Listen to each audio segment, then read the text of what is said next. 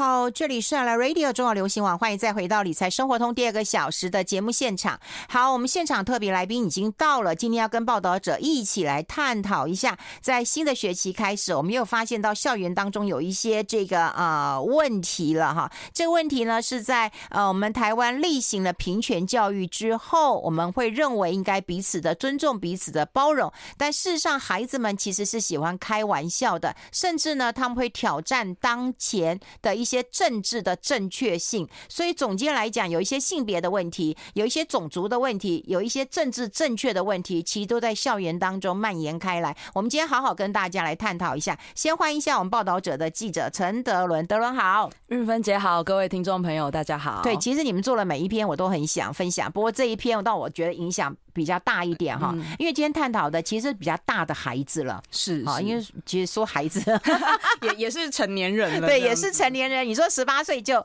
就就成年了嘛哈？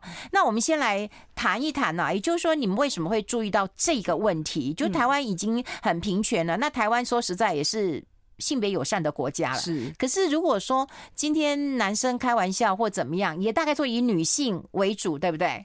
嗯嗯，其实一开始想做这个报道是今年的上半年，陆陆续续在蛮多学校都有传出这样子的言论嘛。一开始是可能台中一中的园游会哦，他们就是拿西环那这个谐音来开玩笑。嗯，然后后来呢，就是台大又陆续发生了两件啊，一个是在讲说呃有学生在这个校内活动的时候拉布条，对，放布条出来，上面写火冒四点零五丈，嗯，就是在影射说原住民加分制度这件事情。嗯，那另外一个是说，哎，台大的。经济系的学生，他们在对对竞选这个学生会当他们系的学生会的正副会长的时候提出的证件，那里面其实我猜还蛮多人可能在网络上都有看到，有啦，什么 A 罩杯，什么要 要的女生要修国防课，对，要修国防课，然后舞会要什么处女参加什么之类的，对对对对，那个时候是连续看到说，其实，在高中跟大学啊都有这样子的言论。那其实就像刚刚玉芬姐讲的，台湾已经推行这种特别是性别平权的教育，我们从二零零四年。有性别平等教育法之后，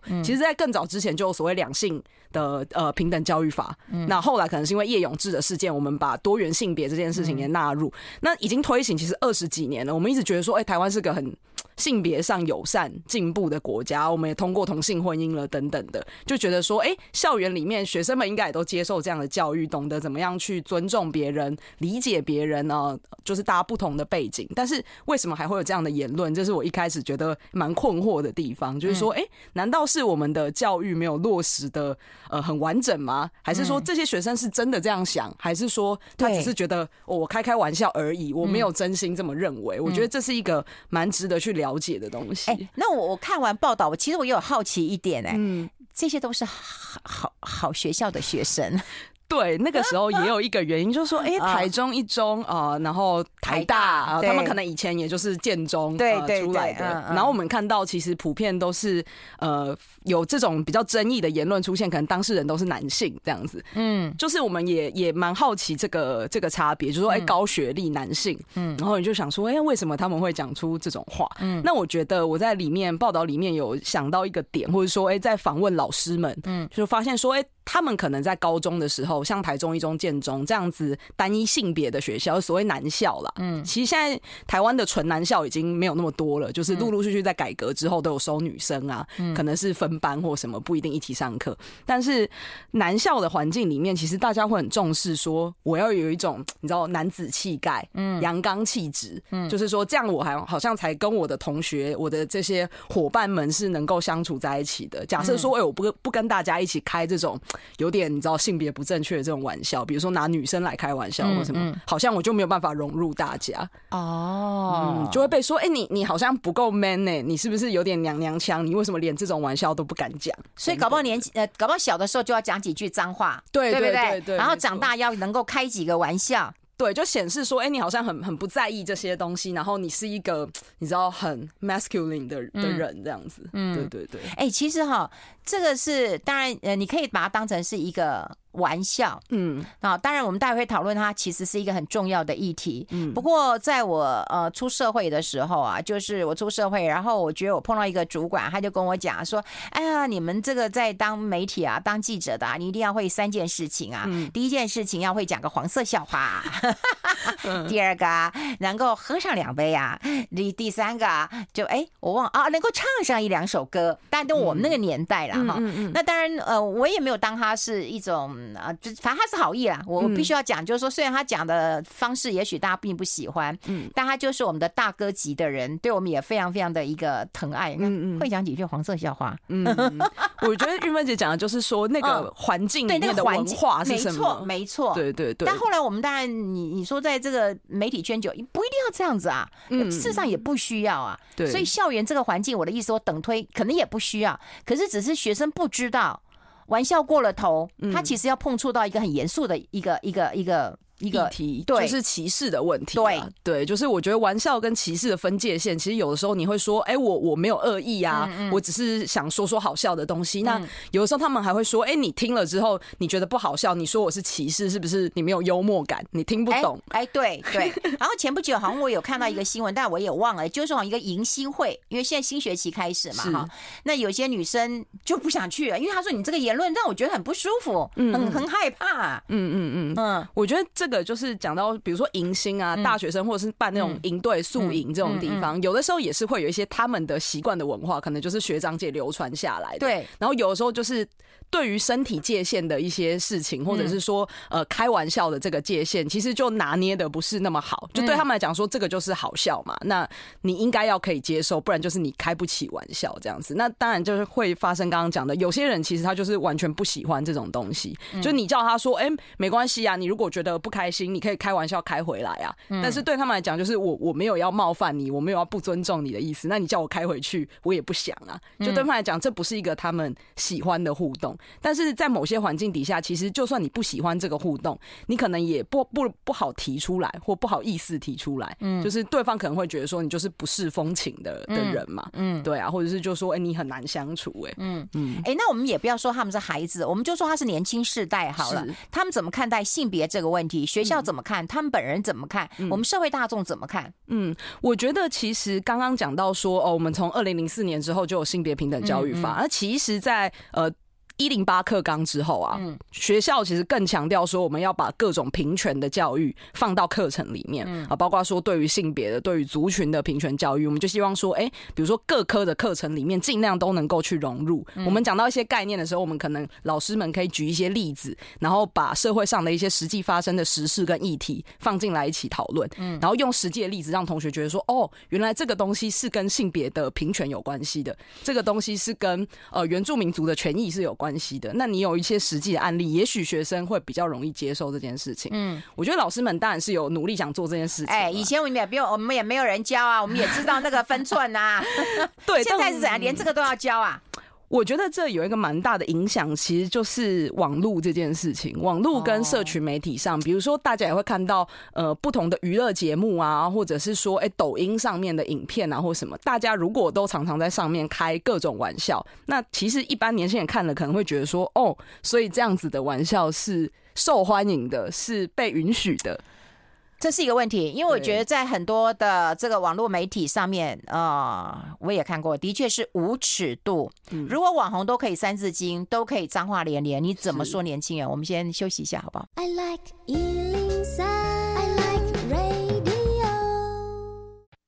好，我们跟报道者的记者陈德伦来聊一聊。刚才也聊到性别这件事情了。嗯、那刚刚也有提到，就是说，好，这些年轻呃世代的学子，他们要有同才嘛，就是开这样的一个呃玩笑嘛，哈、嗯。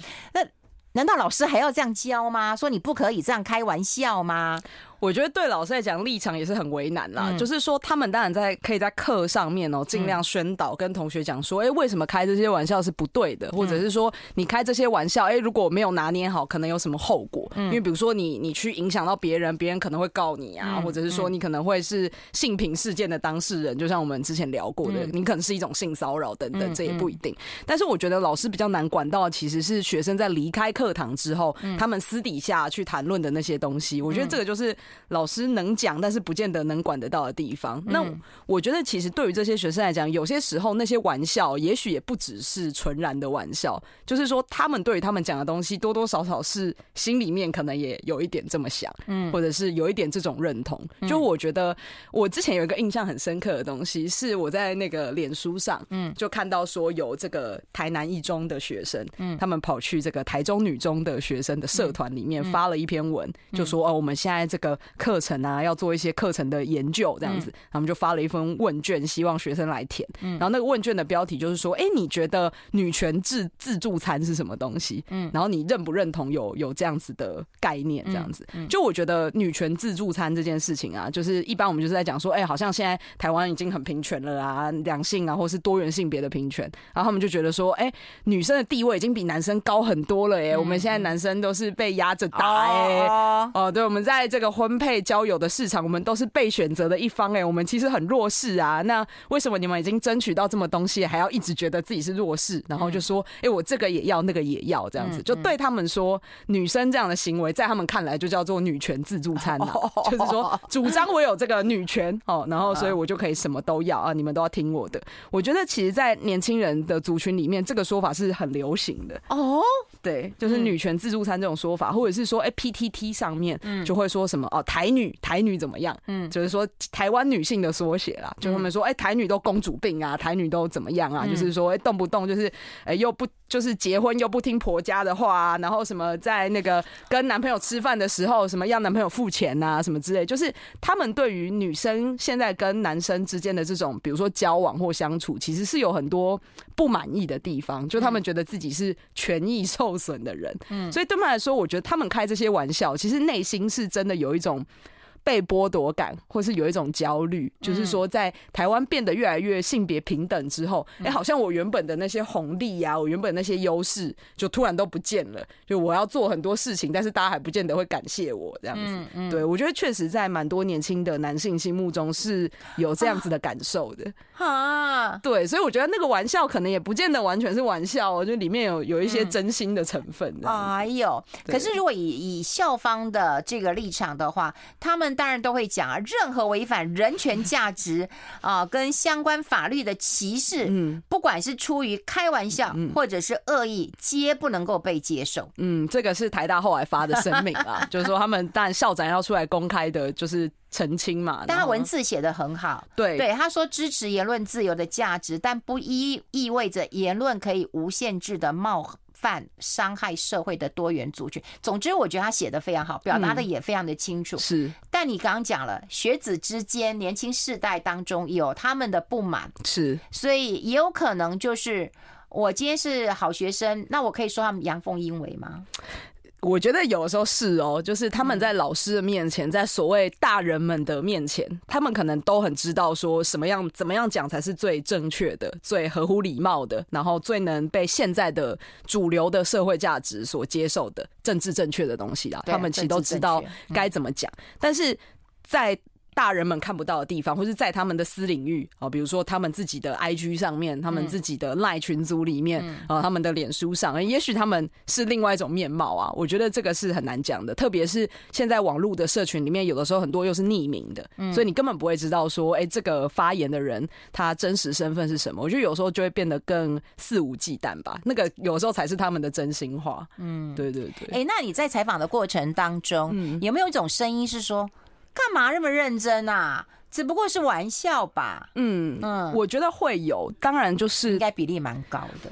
对，但我觉得，嗯，对他们来讲，玩笑这件事情，就是说，呃，你你开了讲了这种东西之后啊，就是有些人当然不接受，他就说，哎、嗯欸，可是我我就只是好玩嘛，嗯、我就我就开开玩笑啊，连这样子的言论自由都不给我嘛？哦，他们有时候会讲说，哎、欸，你凭什么限制说我能讲哪些话，不能讲哪些话？嗯、但我觉得确实，就像韵芬姐刚刚提到这个台大校长的声明一样，嗯、我觉得他蛮重要的，讲了一件事情，就是言论自由不是没有边界的，对。对对不是没有底线的，嗯，就是特别是在哦，比如说台湾就是经历过戒严嘛，所以我们当然都会觉得说，哎，保障言论自由非常重要，我们怎么可以侵害言论自由？但我觉得言论自由蛮重要。另外一件事情是，它要保障某一种言论的多元性，就是说，哎，什么人讲什么话都可以。呃有一个合理的讨论的空间，然后你不会去压抑到其他人出来说话的呃这个可能性。但是当你今天社会充斥的是那种很歧视性的言论的时候，你反而会让有些人他可能意见比较中庸一点，比较和缓一点，他反而都不敢出来讲这些东西。我觉得有可能。待会我们会来聊聊种族的议题啊。其实种族的议题，我觉得有攸关到呃年轻世代思辨的一个能力，我们要认真看这件事情。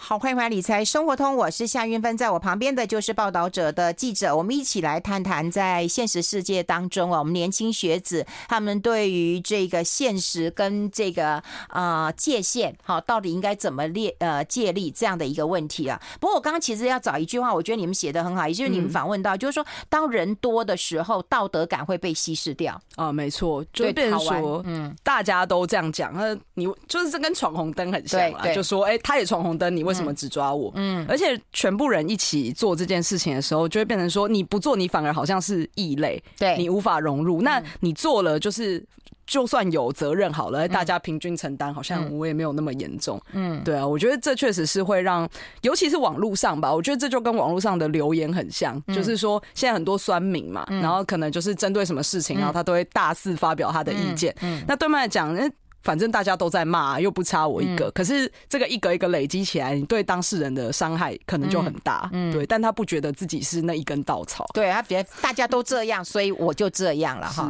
那我们提到的就是这个种族的问题啊。当然，呃，种族的问题就我们刚刚讲了原住民加分的问题啊。像在我们早年的话，我们那个侨生都可以加分的啊。对对，都有加分的。那当然呢，现在的学子。你也不能够不说，他们说，哎，那是过去，欸，嗯，我们过去的一些恩怨呐，对不对？然后为什么我们现在要承担？那意思就是说，哎，人家也不用太努力，人家一样跟我哈 念一样的学校，哈，对不对？他会觉得不公平，嗯，所以我觉得这牵扯到的。呃，不是只有玩笑而已。对，我觉得牵扯的是他们对于那个政策的不满。嗯，我觉得这是需要一点思辨的能力。没错，你怎么看待这件事情？其实我觉得原住民族的升学保障，或者说加分政策这件事情，其实是一个相当难讨论的问题。对，就是说他一开始呃推行这件事情的背景，到说他这几年其实也不是完全没有调整，然后一直可能都有在滚动式的调整。那但是我觉得学生们有那种所谓的。对政策不满意或剥夺感，可能就是来自于说，哎、欸，我我好像我跟他一样，我读书也很努力啊，你读书也很努力啊，啊，凭什么就是你多了那个加分的呃比例这样子？那我觉得这最根本的反应，我觉得有两件蛮重要的事情，一个是说。大家不知道，呃，这个政策推行的目的到底是什么？嗯，我们都只知道哦，原住民可以加分，怎么样怎么样，但不知道为什么要需要加分。嗯，那我觉得这个是在课堂上其实很很缺乏沟通的东西，或者是说我们在政策宣导上并没有认真想要解释这件事情。嗯，所以既然你不知道来由，你就很难买单这个东西是什么。对，那我觉得另外一个是这些学生们，呃，其实很常是来自于自己的某一种焦虑。就是说，呃，像我在呃报道里面采访到的这个当事人，嗯，啊，他就有提到说他自己有重考的这个经验。哦，那我觉得蛮多人他觉得在补习班待着的时候，他好委屈啊，就我好辛苦哦。对，然后别人就可以加分。其实我觉得对这些心情不是不能理解。我觉得确实在台湾的这种教育体制里面，很升学导向嘛，然后我们很重视成绩，我们很重视你去念哪个学校，好像念哪个学校是不是热门科系，决定了你是不是一个有价值的人。或者是你是不是一个未来有潜力、有好前途的人？这种氛围，我觉得会让大家过于重视，就是说。哦，我今天有进到这个科系，没进到这个科系，好像我落差就就很大。然后这个时候，你的焦虑，你没有地方可以疏解的时候，你就想说，那一定是有些人抢了我的位置。我本来可以去这些地方，对，对，但这些人插队了。哦，但我觉得这个就是要回到呃他的政策的设定去看，就是其实这些名额啊，呃，原住民的加分的保障的名额都是另外加上去的。意思是说，哦、呃，比如说我这个学校原本要招生一百个人，好了，这个科系，那他就是另外加。两个 percent 上去，意思是说我每收一百个呃平地汉人的学生哦、呃，我可以另外再加两个原住民的名额。意思是说，哎、欸，其实所谓非原住民跟原住民，他的竞争是分开的。嗯，所以并不是说这些同学抢了你原本能不能进去的名额，嗯，而是他们是原住民族自己内部在竞争那两个名额。对，对对，其实是应该这样子理解这件事情。但对大家来说，呃，可能制定的过程啊，办法到底详细怎么执行啊，我们都没有很深入的讨论。我们有性别平等的教育法，但我们没有跟族群教育有关的法源呐。所以其实，在学校里面，这就很端看说，哎，老师愿不愿意多花时间去跟学生讲解整个来龙去脉。嗯，但是他又好像是一个不好讨论的地雷，因为很容易就勾起学生的不满啊，或者是说，哎，班上其实可能就有原住民族的学生啊，那你要怎么在呃不激起很严重的对立跟冲突，然后也兼顾到学生的心情底下去讨论这件事情？我觉得是教学现场很不容易的，很不容易，很不容易。光说清楚这件事情很重要。对，那你就说我们会不开原住民的玩笑吗？我我觉得我们自己都会开。其实我觉得这个是有慢慢在进步啦，就是说可能在我们更长辈的年纪哦，比如说父母哦，你那个阿公阿嬷那一辈，大家会怎么还那还那，就是一直拿这个东西出来讲，或者是说，哎，就觉得原住民就是怎样怎样啊，有一些刻板印象。其实现在讲说，哎，原住民就爱喝酒啊，他们就很会唱歌啊，很会跳舞啊，或什么的。有些时候看起来好像对他们是一种正面的描述，哦，说他们很会运动啊，然后很会唱歌啊，你就觉得说，哎，我我不是在夸奖你吗？为什么？你还是觉得不开心呢？对，可是问题是说，这也是一种刻板印象啊，也是啊，他们不见得每个都 很会唱歌、很会跳舞、很会运动啊，那。对你来说，好像原住民就只有这个这个模样哦。你拿这个去讲说，他们就都要这个样子。对他来讲，有些人就说哦，可是我就不会，难道我不够原住民吗？我记得有一次我去走古道，也是有一个就是原住民向导，对，然后他当然跟我们开玩笑说，我们全团都跟他说，我们那什么，你不懂我的命败呀，哈，就我们也会去学这样的一个话。那你说这算不算一种玩笑？这算不算一种歧视？某种程度也是。嗯我觉得其实回过头来，就是说各种玩笑跟对话，其实都还蛮需要回到那个当下的情境。对，我同意。对，就是说你们之间的关系是什么？对，关系如果 OK 的，对，我觉得不见得说这些玩笑一定不能开，但是就是说你要知道对方的感受是什么，或他能不能接受这个东西，而不是你在各个场合你都觉得我可以肆无忌惮的讲这些东西。所以我就觉得哈，界限这件事情。真的很重要，嗯，真的要立界限。所以我跟你讲，就是其实我们在家庭当中啦，你说父母跟孩子当然也有界限。我可以我们当朋友，可是你不能够逾越了这个父母亲的权柄。毕竟你如果还没有十八岁，嗯，对，我觉得这个很重要。那职场当中当然也有界限，嗯，朋友之间也应该有界限。只是我觉得我们现在这个界限越来越模糊。对，因为我觉得有的时候他们说，这好像是一个很很冒犯的言论，就是你其实是没有想到说对方听到这个东西之后的心情跟反应是什么。对，或者是你讲到界限，人家说，哎，你老派的哈，你那规矩一堆啦，哈，这个问题一堆。但我觉得我们是要把这个界限再找回来，这是一个关键。我们待会来聊聊政治正不正确哈，这个问题很大。我们先休息一下。I like 好，我们持续跟德伦探讨两个问题了哈。那第一个问题当然就是说啊呃，当然呃种族的一个呃问题。那玩笑要开到什么程度哈？有没有界限？会不会让人家不舒服？嗯，好，这个时候难道你这么白目你不会知道吗？嗯，对，我觉得其实人应该是一种相对来讲有同理心的动物啊，就是你可以换个角度、换个立场，呃，为。你正在对话这个对象，想说他听到什么东西，他可能会有什么感觉？我觉得大家其实不是没有这个能力，而是你有时候要不要。认真做这件事情，嗯、那我觉得有一个蛮好的类比，嗯、就是过去我们在讨论说性骚扰这件事情，嗯、有些人也会觉得说，啊，我是不是动辄得咎？我是不是什么话都不能讲？好像讲一下什么东西就是骚扰这样子，还有我还要怎么讲话？我还要怎么追女生或什么等等的？但我觉得其实呃，换个标准来讲，就是说你去想，今天如果有人对你的家人说这些话。嗯，对你亲近的朋友说这些话，你会不会为他们觉得生气？如果会的话，你也觉得这个话不适当，那就不要讲。或者是你其实没有办法判断说，我现在讲这个到底好像会冒犯到别人呢？我不确定会不会啊，有一些几率会。那我觉得保守一点的做法就是，那你就不要讲嘛。其实不讲这个玩笑真的不会怎么样。嗯，但是你讲了之后，可能造成的伤害是你你后续要花很多时间去去弥补，然后去去沟通，那他也不见得能够完全复原。那我就会觉得说。在这种开玩笑的时候，你就是要注意你跟对方之间的关系，现场的氛围到底是什么。对，不确定你就倒不如不要讲。对对对，因为我觉得可能年轻学子啊，我觉得对于那个。现场当下的那个氛围可能掌握不是那么的好，嗯，对，他可能就有人讲年轻人就是白目嘛，对不对？那你少一点同理心，我觉得这个是关键。另外，我其实有看到你的采访，也就是说，呃，对于这种呃呃呃原住民加分的事情啊，就是火冒四点五丈啊。后来我看你访问这位学生，他是那个法律系的嘛，他就坚持捍卫。嗯，他的这个这个这个哈，他的言论自由，对他的言论自由，我应该这样讲。对对对，嗯，他就有提到说，哎、欸，如果说有些人看到这个布条之后，他真的觉得心情很差，而觉得被、嗯、呃被伤害了或什么，他愿意，他觉得他伤害到原住民，他会觉得他是在针对这个政策。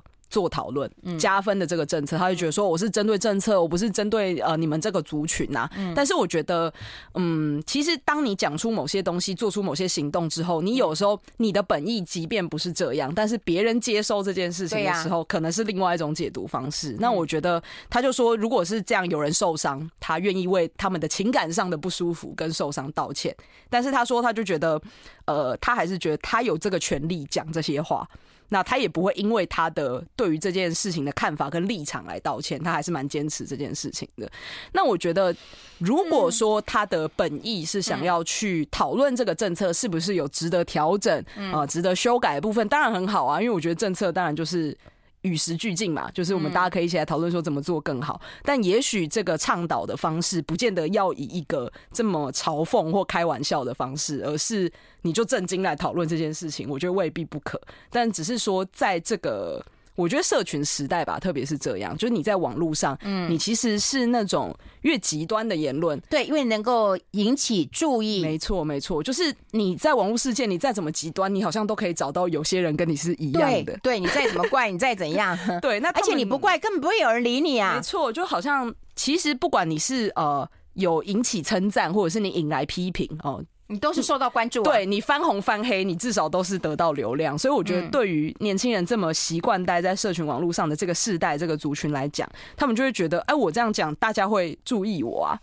对啊，嗯、我觉得这是一个蛮蛮根本上的问题，可能也影响到说他们在现实的生活里面对于某些话能不能讲的这个判准有一些影响。嗯嗯，我比较同意就是你们的标题啦，嗯、就是说当然呃加分这个标签其实刺伤了就是有一些人的焦虑，比方说我考不上，我可能就是因为你刚刚讲过了哈。嗯、另外就是说我自己我是加分上来的，你也会一样同样的伤害到我啦。嗯，不过说通常这都是比较热门的科系啊，嗯、对不对？热门的学校或者。热门的系，对，我觉得确实，因为在那种科系，可能大家的竞争力程度是更激烈的，所以大家就会很认真想要去审视说对方是不是够这个资格。那同样，我里面也有写到说，呃，因为加分能够进到这个地方的这些学生们，他们可能也很焦虑，就是那个焦虑是说我我要怎么，其他同学会怎么看待我？他们搞不好没讲出来，但他们是怎么看待我，或者是我需不需要用更多其他的呃表现去证明说我是一个有有资格来到这边的人？那对他们来讲，这其实也是一件非常辛苦的事情。对，所以我觉得有时候是。他们这样子的群体，其实也很需要彼此的这种可能学生社团之间的互助啊。像学校，可能现在蛮多学校都会有这种原住民族学生的，就是支援中心。就是说，哎，他们有遇到什么问题呀？然后什么呃，在学校里面适应上面遇到的状况，他们都可以去求助，然后或者是学生跟学生之间可以彼此帮忙，学长姐跟学弟妹，也许他们是走过这一段的人，他们知道说，哦，我后来到底怎么调试？那我可以跟其他同学说，其实成绩不见得是唯一去判断这个人有没有能力的。有，你好像要访问一位老师，他是他是台大社工系的老师，然后同时也是台大的原住民族学生资源中心的主任。嗯，那我觉得他。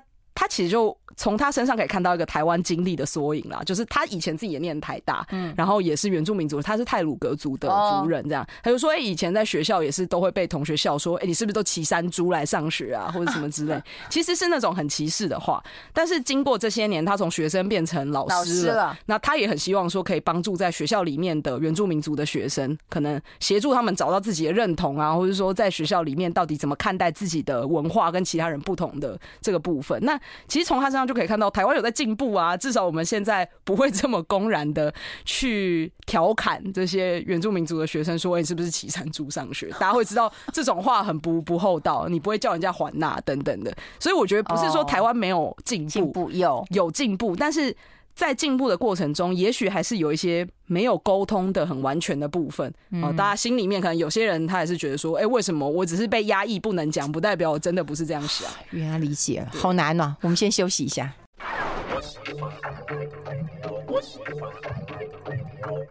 好，我们持续跟我们报道者的记者陈德伦来聊一聊啊，因为我们刚刚提到这些问题啊，不管就是说在校园当中有没有歧视，或者说我们的歧视有一些改变了哈，不再是骑山猪了。我觉得最重要的问题是台湾的教育制度当中啊，它还没有原住民的一个一个教育体制。嗯，原住民应该有他自己的教育体制。其实我去过不老部落，你知道吗？我跟那个不老部落的那个。那个长老有聊过，他们其实，在那个不老部落当中啊，当然他们自给自足，然后他们有教他们怎么样来酿米酒，他们有那个酿酒室，然后怎么养鸡，然后怎么样用鸡蛋，然后来做烘焙，嗯，可他们都是要上课的，是。对，所以他们会请外面的学校来这边。教的就不不，请老师来教的，然后他们以原住民为主啊，嗯，对，你要会会会什么那个织布啊，哎，对，你会织布，对，你要会织布，你你要会播种，嗯，对，你要能够种种菜，你要能够养鸡的，嗯然后这个他们就有一些教育的，他他们有评分的，嗯，所以其实他们有跟我讲过，但因为时间有点久，我有点忘记他们的一个体制，但我也很希望就是说，是每个地方都应该建立起原住民他们的教育的主体性，嗯，确实，因为呃，我觉得跟在采访过程中，我有一个印象很深刻的，就是说，呃，他们在讨论为什么现在台湾还需要保留原住民族加分的这件事情。当然，就像刚刚玉芬姐讲的，其实主流的教育体制跟他们的文化是很脱节的，对对，呃，不是在。奠基在他们的生活习惯上面，但是我觉得确实原住民族的生活也是与时俱进嘛。就是说，你也不是说只有传统文化的这个部分。那原住民族的运动其实现在很强调说，他们希望能够真的达到某种族群的自治，就是说我尊重我们自己的文化，然后用这个文化来发展我们未来的生活啊、教育等等。那这个时候其实就需要很多不一样的人才，像刚刚讲的，我们可能需要知道怎么农耕的人才，我们需要知道怎么织布的，呃，怎么治理部落的人。然后我怎么打猎等等，其实有各种，但是他们可能也需要原住民族的医生啊，他们需要原住民族的天文学家、数学家、呃，社工。啊，或者是说老师等等的，就是其实你要一个社会能够自给自足，你需要很多不同功能的人。那要怎么样培养出这些人？可能到现在我们还是需要主流的教育体制的的训练，我们才有办法培养出某些具有这样专业能力的人。但是如果他们的起跑的基础跟平地人是不一样的，那。保留这个加分制度，就是让他们更有机会去接近这些专业的训练的管道。那未来如果他们真的想要有族群自治的这件事情，我才有办法培养属于原住民族的人才嘛。对，我觉得这是一个我蛮被说服的理由，就是说，呃，我有一个未来对这个社会自治的向往。那我要怎么在过程中让这些人哦能够一一到位，能能够被培养出来？那现在这个加分制度，也许是一个。嗯，重要的保障。嗯，对对。哎，那讲到政治正确这件事情啊，嗯，就是政治正确，大家可能就是我刚刚在前面讲的，也就是我们谈的，不管是两性的平权，我们这样的一个教育，或者这样的一个呼吁，或这样的一个倡导下来，是不是年轻学子就就真的表面做做功夫啊？但是就 啊，我我认同认同啊，但事实上不是这样做的。这在校园当中是不是很明显的一个对比啊？我觉得确实有这样的状况发生，因为。政治正确这个词，当然就是说，它好像是社会有一个大家肯认的，大家现在觉得最最最正确的哦，我们好像应该要这样想事情，应该有这样的价值观。那可是这个价值观到底有没有真的内化到每个人他认同这件事情？就是我可以讲说，哦，像以前念三民主义好了，更久以前，呃，大家念三民主义要考嘛，所以念念念念过去都背得起来。但是你是不是真的认同这个意识形态跟价值是另外一回事。那我觉得其实。呃，性别平权跟族群的教育也是嘛，我们课本都要读啊，搞不好考试也要考。但是你就是这样考过去，你也不见得真的把这个当成是你的信念，或者是信条，或者是你觉得要遵守的事情。